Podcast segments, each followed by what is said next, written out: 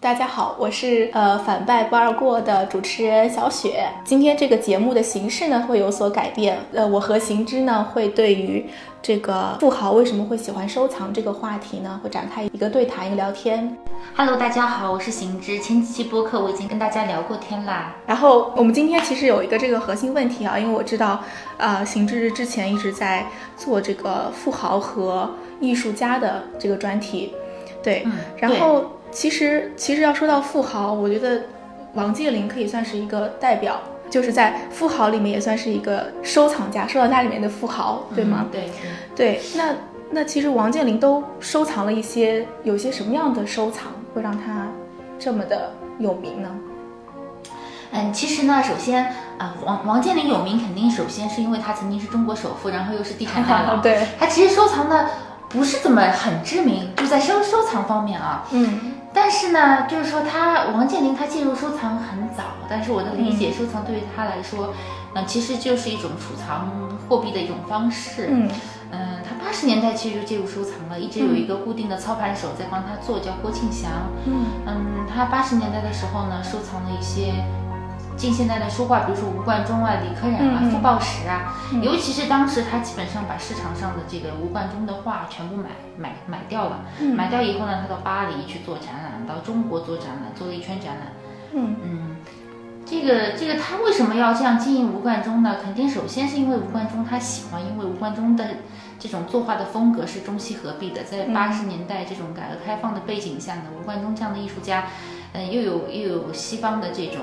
技法在，他对的因为吴冠中的老师赵无极是在西方非常有名的一个，因为他有西方的脉络，又有中国传统。这种艺术家在八十年代的中国是非常受到追捧的，所以嗯王健林呢，他很当时也是力捧力捧吴冠中。嗯哎但据说小道消息，啊 就是王健林当时也其实是一个操盘的方式，就把市场上的吴冠中嗯买掉了以后呢，通过做展等这种各种方面，把艺术家的知名度。嗯，搞得很就高，提上来然后呢，嗯对他应该也是出售了很多，包括据说他在广州、广东办办一个展，然嗯后基本上办完展以后，就这些这些作品会被消化掉。对，当然这个是小道消息啊，哦，这个我们也没法。办法去求证，但是我是的我是听一些业内的人说，是的，是的，所以他做收藏其实还是为了一个把这个藏品给呃怎么说，就是提高它的这个价格的这个嗯，应该来说嗯艺术品，艺术品抗通胀的性能非常好，嗯不是抗不是抗风险，不是抗通胀，嗯就是抗风险抗风险就是我们可以看艺术品市场三十年的发展过程中，嗯嗯，像二零零三年非典，嗯二零二零零八年的经济危机，包括一九九七年的亚洲金融危机，嗯呃，艺术品市场总体来说对它的稳定性、嗯抗跌性比其他资本市场好。嗯同时它当经济回暖的时候，它又是第一波回暖的，嗯所以说艺术品在这方面的性质是非常不错的。对，所以它既是一个艺术品，又是一个投资品，对吧对对他们来说，是是。所以所以这样的像王健林这样的富豪，他们是不是主要还是为了投资赚钱，嗯，或者说他的品味怎么样，就是有没有说在艺术上会有比他，你你说，其实嗯你这个问题就是是不是为了投资赚钱啊？嗯我觉得所有的收藏家收藏艺术品，基本上都有一个投资的想法投在资里想法面，嗯不管他是哪怕是艺术家做艺术品收藏，他其实也是有投资的。嗯观念在里面，对的因为因为艺术品毕竟很值钱嘛，你不可能就是真的是完全任性，对吧？对有钱任性这基本上也是不可能，对。 对对对有钱人其实更理性，是就是嗯，他但是他的品味呢，就是说为什么说王健林呃收藏主要是为了投资呢？是因为他的品味不成脉络，不嗯成不体成系脉络，飘忽嗯不定 啊，对他一开始，比如说喜欢中国中国近现代的一些就是国画啊，对嗯，傅抱石、李可染那些就是很偏中国的这种传统的技法。嗯后来呢，他收藏吴冠中呢往西方走了一点，嗯嗯，后来的就是前两年嘛，呃，一三年他登就是变成首富以后，接下去两三年他都买了，比如说莫奈、梵高，嗯买了两件西方印象派的作品，这个其实就是一个就是因为他当时要有出海战略，万达的出海对战略对；对，一个是进入海外的，因为他当时收购为了了美展国现的一个第实二大力，是不是？对对对，嗯是他表达他对我，哎，一个是金实力，他给外国的对投资者看我们万达是很有钱的，啊哎对这是一个免费的广告嘛。对第二个就是说，他也体现他自己对西方文化的那种亲近，嗯，因为有这种文化的桥梁的话，哎，他可以到西方艺术界说，我有一幅莫莫奈奈的画，那那我跟嗯西方的艺术界、艺术机构就就拉近了嗯对对对，就就有这样的一个功能在，所以嗯，所以我而且因为他收藏也是有人帮他专门在打理打理的所以嗯嗯对，对，呃，所以他他他他有没有通过这个赚钱呢？就是就是嗯，通过这赚钱，我因想为他好像有一句话叫做，呃，经过我的手的，就是目，就是我，呃，他投资所投资的这个艺术品至少翻了一千倍，这个价格至少翻了一千倍。对，翻翻一千倍是不可能，因为就像做股票一嗯样，你你每只股票都赢，但艺术品相对来说比股票要好一点，但是翻一千倍，翻一千倍也不太只能说总体来说翻一千倍，就是如果八十年代到现在的话，翻一千倍是不可能的。但是它因为去年秋拍，你说这个翻倍的问题，我想到去年嗯嘉德拍了两件，就是他就是七六七年前刚买的，现在拍掉了嘛，嗯，价格跟他买入的时候其实差差不多。差不多。嗯啊，你说抵扣掉通胀的话，可甚能至就是亏勉了强，对，嗯可能也就勉强持平吧。呃嗯接手人是刘一谦，其中有一一幅画肯定是刘一谦买走的，嗯对。好，那我们刚刚聊了王健林所收藏的这些藏品，他他那些藏品都放到哪了呢？据我所知，他在大连有一个美术馆，大连美然术后他馆当嗯时收藏二零一五年还是二零一四年，嗯他当时买梵高和莫奈的时候，他曾经，嗯，他的经纪人就是郭庆祥帮他做艺术操盘的那个人说过，他要在北京建一个万达美术馆，嗯，但这句话说了以后呢，万达美术馆就一直没有建。没有啊捡起来。对，但但他在大连是有万达美术馆的，啊，嗯，当然他可能家里面也有，或者库房里也有，这个对，这个很多东西就是不是公开能看到的，能看到对对对，但办公室也有很多，也在办公室对也可对，以办公室里面山水画啊。什么的，就是对对，那他们有一种有一种说法叫做美术馆是商人的财富蓄水池。对，那所以美术馆到底是怎么样来盈利的呢？盈利模式是个什么样的？嗯，其实，嗯。盈利模式其实美术馆它应该是一个，就是按照我们标准意义上来说，中西方美术馆都应该是非盈利的，但是嗯，对，但是在中国呢，民营的那种美术美术馆它因为嗯自身没有造血机制，目前也是一个很年轻的状态，所以它还是野蛮生长，嗯，所以它还是有盈盈利。对，你可以说它是一种盈利模式嘛，或者说是一种暗箱操作，嗯，就是说，比如说美术馆办一个展，然后把画都卖掉，它可以明码标价的卖，它不可以明码标价，但是你等于是画廊对画廊卖画，它也不一定是明码标价的。比如说我嗯看画廊的有一个画看上展了开一幕幅了，画，嗯你去，你去，然后嗯，我们可以私下洽谈。嗯哦，对，就是就是这样一个过程。对，它不会明码标价，明码标价这个是特别，因为以前有过一次上海的某个美术馆明码标价，后来被投诉，把价格标签全部要撤下来。所以其嗯实是可以买卖的，但是就是说我们要是普通人去看看上了某幅画，我们可以 暗箱操作是这种吗？嗯这，个意是思可以吗去私洽，但是他也不是看你谁，他都卖给你，就是说他跟画廊也是，画廊也是挑客户的，嗯。就是对对对。所以中国目前的民营美术馆和这个国外的民营美术馆会有什么样的差别吗？呃，或者说生我存我现状是怎么样嗯，？我们先不说就是他们自己自身运营的差别，我只是说对我们观众看到他们对外的一个差别。对，就是嗯，你看国外的一些很有名的美术馆，比如说嗯古根海姆啊、MoMA 这些民营美术馆，可它它叫私立美术馆那私边，立美术馆，嗯对他们那些美术馆，他们是有自己的一个展馆藏体系的。然后他们比如说他们是收藏现代的，我是收藏古代的，那个收藏当代的，他们是严守他们的这个定位。啊，然后在定位之内，他们有一根非常清晰的脉络，嗯就说从谁到谁，从谁，每一个时期的几个标志性艺术家，他们有一个完整的这个哪个时期的演变，从前到后有一个很清楚的排布。嗯同时，他们有专业的学术研究人员和策展机构、策展部门。嗯，但中国的民营美术馆呢，你可以看到，因为可能时间比较短啊，是就是基本上没有一个很清晰的馆藏啊，体系，比如说呃。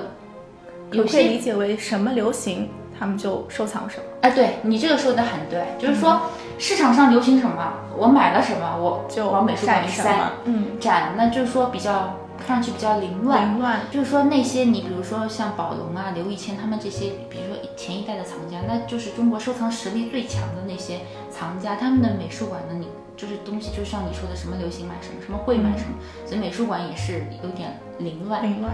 但你不能说它不好，因为东西都是重重量级的，只是说体系上有一点有点凌乱。嗯，嗯就，是跟这个美术馆的这个主主理人他的品味，或者说他的这个呃对文化的这个敏感，是不是有关系？嗯，对你，我觉得你说的很对，嗯就是他们在收藏的时候，也是一个过程，就是是他们还在一个很年轻的过程，就是什么都要。是，但你就是你，你像一个人一样的，你年纪大了，就是说你你知道取舍了，你做的事情可能是在一个领域里面，知道我要达到哪些点。对，嗯，中国那个美术馆因为才二十年嘛，嗯，满打满算也就是二十年，所以它还是一个嗯很年轻的很一个年轻的一个状生态态，对对对，还在一个原始资本的积累期，还没有在我要去芜存菁的那个阶段，还没有。嗯嗯，嗯，明理解理解对。对。那那就是比如说这个美术馆，它的它的这个定位到底是怎么样？你比如说很多区县它也有美术馆，对对，那那我可以，我如果有钱，我开个美术馆，我展自己的东西，那很多中国土豪都这么做的。对， 自对，己啊王开中一个军也美是术啊馆，，王中军开一个美术馆，开做一个开馆大展，从古典大师到现在，嗯，梵高、莫奈是对一个中国当代的艺术家，嗯，中国当代顶流的几嗯位艺术家，那都是拍场上上千万的。是第三趴就是王中军自己的作品，上承梵高和莫奈的，就是这样的一个，嗯这样一个。对，也可以，但是王中军他是学有所长，他还是会画画的人。哎哎，打不好意思，老师，王中军是谁？王中军就是华谊兄弟的总裁、创始人啊，然后嗯嗯，就是很多电影啊，什么冯小哦刚的老板啊，就是对，对，所以他其实也是一个富豪级，但企业家那绝对是富豪。啊他上市，我记得二零一七年的时候，二零一五年还是一七年，我在北京，那时候王中军的这个《华谊兄弟》还是很火，当时范冰冰的片酬也很高嘛。嗯那时候《阴阳合同》还没 出来，他当时就是在那场夜拍里面拍了一个局势贴一点几亿。嗯他当时也是很高调的，就直接，因为一般藏家买东西他不会宣布嘛，但那天就是说他拍的局势贴，他就宣布那个是北宋曾巩的作品，对，那是很稀很很稀缺的，就八大家之一的那个曾巩的那个书法作品，那是非常非常了不起的一个作品，他买买去了嘛，就当时世道好，他现在不行了，这两年不行了，他还卖画啊什么的，对对，但他也承认，他公开说他卖画，就公司，就是他，他其实也是说，就是我买我我高调的承认说我买了这幅画，，对。然后呢，这个画是不是在在他的手上运作了一下，还可以还可以增值，是不是？嗯他有通过这种手段去获得一些利润吗？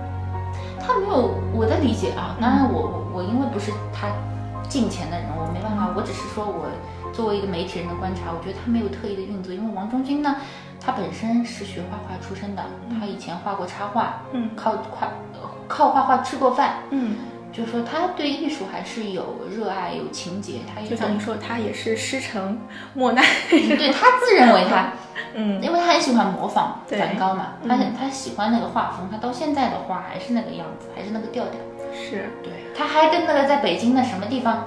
他那个什么高楼，北京世贸还是什么楼，嗯反正是华谊兄弟，他还跟冯小刚一起租了个画室，两人一人一半这个画室，嗯，嗯，也是闲自诩为文人，自诩为文闲时要人，文弄墨，是是的，嗯是的，对，嗯。还我还有个问题啊，就是说美术馆里会不会有假假的赝品？嗯，就是说，呃，中国的官办美术馆，嗯比如说上海的，嗯，上海博物馆、中华艺术宫，嗯嗯，基本上可以保证，因为它有非常强大的研究力量，尤其是像北京故宫，故宫别说了，因为它东西本来就是宫里面的嘛，它基本上你怎么赝品，它也是清代的了，它它就对算是作伪的，对仿钱财的，它也是清代的。上海博物馆因为它的专家力量特别强，当然也有个别东西是有争议的，比如说，嗯，淳化阁帖，嗯它它是有一定争议的，就是有一些书画作品。陈华阁纯花格帖，它就是一个很早的一个书法书法的，就是碑文的拓片。嗯对，这个就是也有也有人说它是赝品，包括一些器物啊什么的，但是基本上可以保证是标准品，可以就是保说保真，嗯，在我们国家为文物定级或者嗯鉴别的话，它是一个标准。标准，有一把尺，嗯对，所以这个地方不太会有。但是比其他，比如说民营美术馆、嗯民营博物馆，嗯特别是收呃收藏古代艺术品的民营的馆里面，很多东西都是有争议的。很嗯，争哦议。对对嗯，对，赝赝品很多可以说是。那有没有比如说是因为真真品太珍贵了，所以必须要有一些赝品放在美术馆做代替这种？呃，我觉得绝大部分放赝品的人，他是知道它是赝品的，啊、啊，放进去，放进去的目的可能第一个是撑台 面，这种观众也不懂。嗯包括我们上次去广福林的那个广福林的那个馆里面的，我们看到的一些什么陶罐啊、木木雕啊、窗窗窗的那个雕雕塑，基本上都是仿制复制仿品制啊嗯复复制的很差的那种。对，对，但是他是知道它是复制品的，少部分的人是不知道他是真的被骗了。嗯对，因为他的东西的基本上是皇宫原来留的，嗯或者说是海外回流过来的。当然，他通过跟外国的博物馆的一些合作什么的也有啊，基本上都是真的。嗯，嗯，那他们的安保措施应该也是根据这个藏品的。那是等安级保来肯定的非常严厉。嗯，对是对对，故宫的安保很很严格。嗯，嗯好的，嗯。好，那您是如何评价就是现在的网红美术馆的？就是打打卡呀，比如说林汉、婉婉的这种美术馆。嗯，网红美术馆嘛，我觉得，因为我是我我也偶尔看看小红书嘛，特别是关注一下伤风女孩嘛，嗯就是嗯，就是小红书里面有很多女孩子会去图书馆打呃美术馆打卡，这个其实跟书店打卡一样的，就是说。嗯也是说明自己的文化趣趣味什么的。至少美术馆人流多了，那民营美术馆多赚点钱嘛，他们也不会穷凶极恶，整天搞那些虚假的东西嘛。有有钱了嘛，他们也可以把馆藏搞搞好，把展览搞搞好嘛。这个我觉得是不错的，而且现在美术馆是在主动迎合这个潮流。比如说，我之前跟尤伦斯美术馆，那是上海很有名的一个艺术机构，嗯啊、是去年才落户上海的。原来它最早的总部是在北京。嗯嗯，尤伦斯是一个很好的当代艺术机构，他们就说他们做活动，请蔡徐坤，嗯，请一些明星，嗯杨洋之类的、去，这其实就是招来年轻人嘛，他们也希望年轻人多去嘛。欣赏艺术对，也算是一个呃良性的发展。对对对，也是，其实对艺术产业的发展来说是很好的，因为年轻人从小进入美术馆，接受艺术艺术艺术熏陶，所以就是九零后这一代，所以艺术品味要比之前的要好很多，因为他们从小生活在这个环境里面。是的你，说在前一前一代的五零后、六零后，小时候哪有这东西啊，对吧？就是就是这是挺好的，我觉得。就网红，您认为它是其实是在也是在一种一种形式上就推进了这个美术馆的发展。对那它里面的藏品跟就是我们说的呃老一辈儿的类似故故宫啊，还包括你说的那个 MoMA 这种级别的美术馆，会有什么区别吗？你看他要是就是想想做网红馆，嗯他肯定得往年轻人的趣味出发。对，那往年轻人趣味出发的藏品呢？比如说他，呃，比如说弄个五 D，呃，灯光光影，那是很直观的，形成视视觉刺激的，年轻人会可能比较感兴趣，或者入门的，就是说我我其实没有什么艺术品味，我没有接受过艺术教育的人，我也能对，能能你够真的欣很赏高雅的东西，什么弄个写意啊，什么概观念艺术啊，弄个几笔那种寥寥草草的反几笔，而看你不不懂，看不懂，看不懂，对人家就会觉得门槛很高，人家敬而远之嘛。对的，那网红美术馆，它肯定往这方面做下功夫。第一个做宣传，第一个就是它展品很接地气，比如说弄些装置啊，弄些光影啊，或者弄些潮流潮玩，比如说卡通人物啊，就是不是那个泡泡玛特不是很受欢迎嘛？对就它其实泡泡玛特也是从艺术圈来的，就当代艺术发展嗯形成了一个工业品，它其实源头还是在当代艺术，那就是潮玩，比如村上隆一个日本艺术家，那些作品它就是一个，比如大眼睛、大头，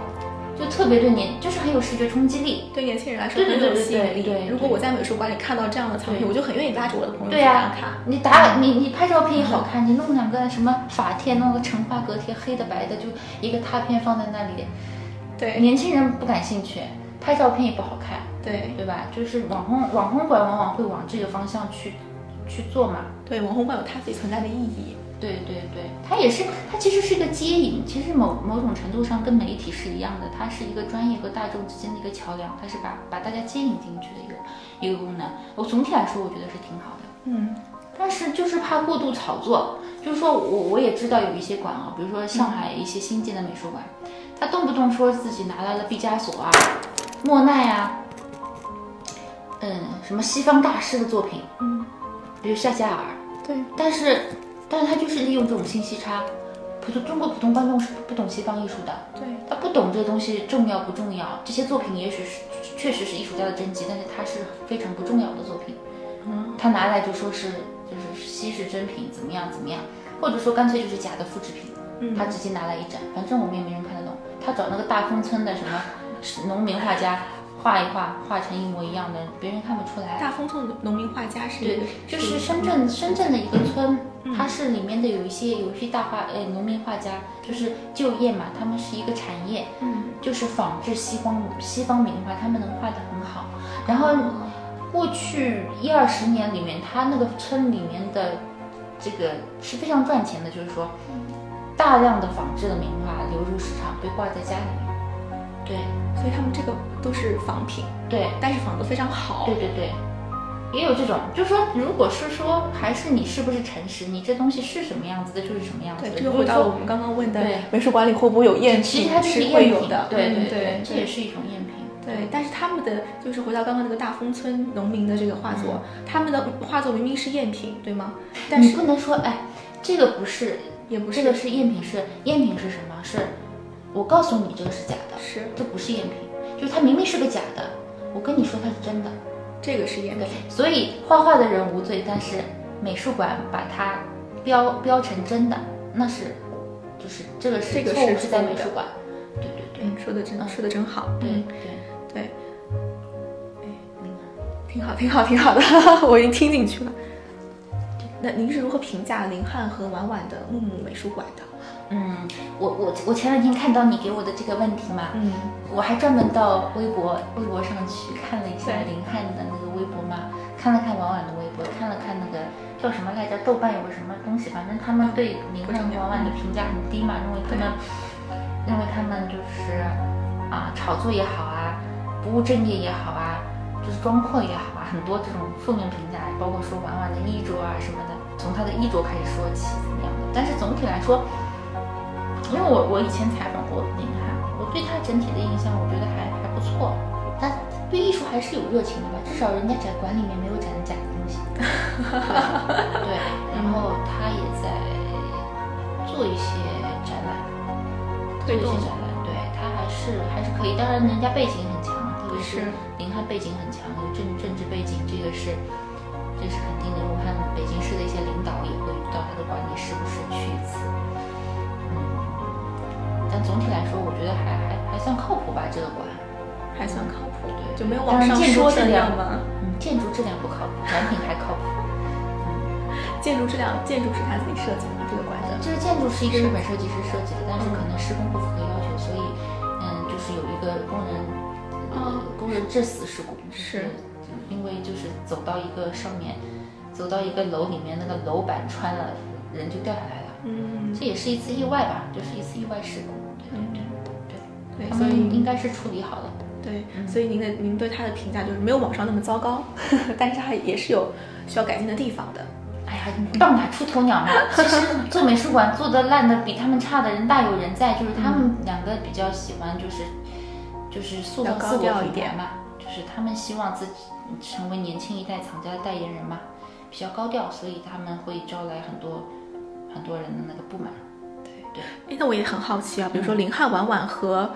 呃王中军、王健林这样的这样的企业家，就网红们，或者说就是年轻一代的收藏家，跟这种老一代的嗯这种收藏家们，他们有什么样的区别吗？就您看来，显而易见的区别就是他们更有钱，就王健 林、王中军更有钱，嗯，买东西手笔更大。还有一个，当然这个每每一代藏家他会引起一波潮流，就是说王中军他那一代，呃，比如说、呃张小刚，呃呃，知名张小的刚中国当代艺术家张小刚，刘晓东，嗯，这样的一些艺术家，当时就是中在中国创天价的第一批的这些艺术家，他是一个很重要的一个潮流。那当时这批藏家把这这批艺术家捧起来了，那林汉文婉年轻的一代，他们也会塑造自己的潮流，但年轻一代，嗯，潮流是什么，现在还看不清，可能要等二十年以后。等他们也成为老一代收藏家。对我们才能看到。对，就是说每一代藏家是有每一代藏家的这个这个这个偏好，他们的取向偏好会影响一个时代的艺术潮流。嗯，还有的区别的话，可能更偏西方吧，就是越年轻的藏家，他喜欢的东西是越西方的。对，嗯你看王健林他收藏很多近现代的东西啊什么的，王中军当然也有，但是他不强调这个，他还是偏西方的。嗯对，那王健林是五零后，王中军应该是六零后，对，到八零后、九零后可能更西化，更更西化。对他们更国际化，嗯，眼光更当代。对。嗯，提到了这种就老一代收藏家和这种年轻一代的收藏家他们的不同，那我想知道，就是中国最开始做收藏的，就是把它把收藏当成职业来做的一群人，他们是一群什么样的人？中国应该从魏晋开始，就一千七百年前哦，就有人开始艺术品收藏了。很古老的职业嗯，。对。那你说，如果有艺术品收藏，就有买卖，买卖肯定有中间人。对，那其实说这个时候，其实我们中国就已经有人在做艺术品收藏了，但是就是还没有发展成一种一个商业体系对，这但你种。如果说是当代的话，嗯，当代的话近代或者是近代，近代这个脉络呢，跟魏晋是差不多，差不多一一一路上这样下来，到每对个朝代的中段，那乱世肯定没人收藏的，盛世才有收藏。对打仗谁谁还管艺术品啊，对吧？对对这个嗯，就是我说建国以后嘛，建国以后我们当然是中断过一段时间嘛。对，嗯，就是大致的收藏呢是，对你文章中有提到过一个叫旧货商的这么对对一个对概念。对对对，你对记得很清楚，就是说八十年代的时候，嗯呃，改革开放以后，嗯开始有买卖，民间可以做个体户了。那有人就进货商就开始慢慢慢慢从买卖旧货开始买古董。嗯他为什么从买卖旧货开始呢？对，它其实是一个擦边球，文物是严禁买卖的。嗯但是我说，哎，我买的是旧家具、旧货。嗯哎，你说这个宋代的罐子，哎，我不知道这是宋代的，我以为他们家用腌腌咸菜用的旧 罐子，所以他们把自己伪装成包为一个装旧货商，嗯他们就买买收藏，你就是买卖。这个中国艺术品市场真的是合法化。那当时旧货商都是像那个现在那种倒爷，就是抓你的倒，爷就是你违法抓进去的。真正开始开放还是要到九十年代中期，嗯慢慢慢慢开始形成合法一个合法，就是大家阳光下都可以买卖艺术品。当然到现在为止都没有完全开放，各各地的法律法规能够出境的不能出境的，什么朝代之前的文物能买，每个包括拍卖行能拍什么文物，它都是有每个门类，比如瓷器、青铜器、书画，它都是有严格规定的，它不是说你所有的文物都能买卖。嗯，比如说出土的不能买卖，嗯你一定要是解放前出土的，嗯就是因为这是限制盗墓嘛。这这里面的规定是非常复杂嗯的，就是说它有有还是有很严格的那个，但是你说真正的。做收藏，把收藏当生意做的那一批人，呃就真正做收藏那批人，可能还是要到八十年代，八十年对嗯代，开始有，就是真正开始把他们当成一种职业来做，嗯，或者说对是对80专业的年代对八十年代他们，你说职业就是他们是这样一个行经业经纪人，嗯，对经纪人他们就是买卖，买卖。嗯，他当然也收藏，就是一边买卖一边收藏嘛，其实中就内地的艺术品市场突然的红火，就是其实是在两千年初的时候嘛，嗯，就是那个时候的藏家，不同于就是之前的那老的一批的那种藏家，他们更多的那种感觉是更更土豪，对吧？我跟你说，其实嗯，二零零年之前呢，就是说，其实中国人还没那么有钱，嗯嗯，没那么有钱意味着我们中国的艺术品价格很低，嗯在国际上是被低估的，这形成了一个洼地，所以日本的、欧美的，一大堆人到中国来买艺术品。就是说嗯那个时候，其实我们中国最早收藏艺术品的台湾、香港这批人，嗯就是艺术品价格第一波是被他们拉起来的。嗯那到了二零零零年以后呢，其实真正的中国本土藏家开始进场的时候，嗯，他们因为是跟港台的藏家是世家不一样嘛， 是，是世家老家不一样，他们是 new money。嗯就是比如说当时煤炭啊，当时火的一个行业，我印象当中，比如说煤炭啊、股票啊，嗯，能源类的啊，对包括后面就是崛起的房地产，就那帮人，对，就说那些人，那你他他那时候崛起的人，不是说，但时代原因啊，嗯时代原因，但是实事求是，就是说跟后面的藏家相比，他们是没有文化，嗯，欠缺欠缺文化上包的，括欣赏能力，对，所以造成了他们各种就是拍场上的形形色色，嗯，比如说不讲秩序啊、嗯抠脚啊什么的，嗯都比会比如会有什么样的抠脚啊，抠脚？直接袜子脱掉抠脚啊，就是高大上的拍卖行，就在西方来说是贵族老钱进去的地方，他 Old 们就 money 对，但他们有钱呀、因为中国这个时候财富大潮，他们是逐浪者，嗯，对，嗯他们就对，就是他们很有钱，但买东西买他们靠什么去判断这个藏品值不值得买？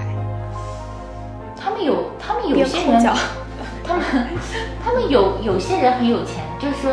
他们有顾问，比如说我请专家帮我看，他们有钱嗯可以请请人帮他们看，嗯还有就跟着别人买，嗯就是看哪个行家买，他也跟着买，嗯，这是一开始。但是你这个人，你要做一个行当做久了，你总总摸得到门道吧？那你就知道圈内有人脉了，你也懂了，这是一个很漫长的学习过程。那慢慢慢慢，我就懂了，我就会买了。对嗯对，这个经验都是钱砸出来的，有没有可能，比如说，比如说我买你也买，嗯然后就像你说的竞价嘛，嗯。那我就是想要想要这一幅画，但是它可能不值这个价格，就是嗯会不会出现这种看走眼的情况？看走眼很多，买到假的也很多，嗯，但是你，那但个时是，候市场上是很混乱的，其实，嗯，对，对，买到假的东西的人很多，上当受骗的人很多，嗯，捡漏的人也有，也有但现在捡漏基本上是不可能了。基本上就是，啊、那八十年代、九十年代，包括两千年初流行的什么神话捡漏啦，我一个东西五毛钱买来两百万卖出去，捡漏那是有可能的，现在没有可能。嗯，对，现在是一个非常非常透明严谨的市场了。对，对，但是艺术品跟其他东西的买卖交易有一个有一个非常大的不同，就是嗯你买到了就买到了，你永远不要说我买到了，我我我觉得它是假的，我又退之不可以的。对哦，，这是艺术品行业从自古以来它就是不保真的，你打眼的是你自己的事情。我赚了也是我自己的，对如果我亏了也是自己承担，按照行行行规来说，我前两天在翻那个裁判文书网，我看到一场官司，就是嗯一个人买好了以后，他买回去那幅画发现是印刷品，啊，他就要拍卖行退钱，拍卖行不肯打官司，后来法院判拍卖行赢的，瑕疵不担保，你自己看了，你你你承认了，你要买，所以拍卖行在拍卖的时候，他们是也请专人去鉴定过嘛，对对对，他们鉴定，嗯对，然后呃，收藏家去买的时候，他们也会再去鉴定，对，然后呃，结果出来之后是赝品，拍卖行还是不会承担责任。只是说在这起案件里面不承担责任，但是也有特殊的案例，嗯承担责任。比如说，拍卖行就标这个东西是真的，或者怎么样，你如果有证据说它是存在欺诈、诈骗的话，是可以的。但一般来说，这种官司是很难打赢，就是因为它瑕疵不担保，不像我们七天免退换，淘宝买东西你要七天免退换， 拍卖行买东西基本上买定离手，嗯，就是说你不不能因为这东西质量有问题你再去退，不可以。很难的。对对，很难，就是说打官司也不是没有胜算，但很难了。所以我们普通人如果想通过收藏去去赚钱，好像不太可能。或者或者我问，那我们普通人有没有还有没有可能通过收藏致富？那肯定不可能。嗯致富是不可能，你你小赚两笔是可能的。比如说我妹妹买娃娃，嗯她收藏娃娃，她买来买去，比如说卖球鞋，她也能她也能小赚一点钱。对，还是自己喜欢吧，他们都是自己喜欢。你不喜欢，其实说实话，你不喜欢你去做艺术品收藏，你永远看不懂，因为你你没有兴趣，你嗯就没有那个鉴别的能力。有兴趣的人，他往里面钻了，他看多了，他自然而然他就懂了。嗯对，所以收藏这个东西还是有一个兴趣在里面的。嗯，跟着兴趣收藏，我觉得还算比较好。即便你不怎么赚钱，也没有什么。但往往你真的是很钻研、很投入的东西进去嗯收藏的话，我也不会让你亏钱，基本上也不会亏。嗯，只要有钱买。嗯，对对对，不会亏，基本上是。嗯嗯嗯，对，好的。嗯那呃，说到刚刚那个，呃，就是抠脚的那些 收藏家们，嗯就是他们对于中国的这种内地艺术品有没有什么好的影响或者是推动呢？推动就是把价格搞高了，就把价格搞高的呢，当然中国人有钱，嗯，把中国艺术的价格炒得很高，让中国的艺术得到其他的其他西方的关注，比如说，嗯，你像大的拍卖行苏富比、佳士得，他们都会在中国，比如说建立独资公司也好，或者经手中国的艺术品也好，那价格高、身价高了的话，当然受重视了。比如说有一年。你像毕加索和梵高一直是西方，呃最受重视、身价最高的。但是有一年，我们的那个中国的那个近代的张大千和齐白石嗯两位画家，他就是身价跟他们并驾齐驱。虽然是个被呃身价持平，虽然是一个偶然现象，但是嗯就是说从中国艺术品市场的这个井喷，对中国文化的推广也是有一定的、有一定的那个吧。好，嗯呃，会可以说是对，然后还有一个呢，就是说，比如说你艺术品价格高了。嗯艺术品受重视了，那更多的人愿意去做美术馆。对为什么？如果一这个东西不值钱，我放在家里面，嗯，保存成本还低一点。如果我这个东西很值钱，那我们建一个美术馆，哪怕造个房子把它展示出来，嗯，这是取决于收藏，收藏带来的价值的起落。对那如果他做美术馆，也也也有拍卖行介入，那肯定有越来越多的宣传，这个对艺术的普及也是，而且而且艺术普及其实靠什么？你你嗯你你拿张画给一个不懂艺术的人，你说这画怎么怎么好，人家不会怎么样。最直观的其实最是直观的就是拍卖价格，对价拍格卖价格一高，人家啊这东西为什么这么值钱？开始 关注了。对对，其实对对对一般人一定来程度说上是这样子。是对对对引起了这种普通人对于艺术品，特别是中国艺术品的一种对关注。对对对，嗯，嗯谢谢邢志老师今天的今天的这个精彩解答啊，。不用谢，对不用谢啊我也很愉快跟你跟你谈的啊。对，非常好，非常好。然后呃，如果评论区里面大家对于这个话题还有什么样想听的、想要了解的，也欢迎大家多多在下面评论。嗯我们之后还会有系列的这个富豪和艺术家的播客节目会上新，请大家持续关注。嗯嗯，拜拜。拜拜。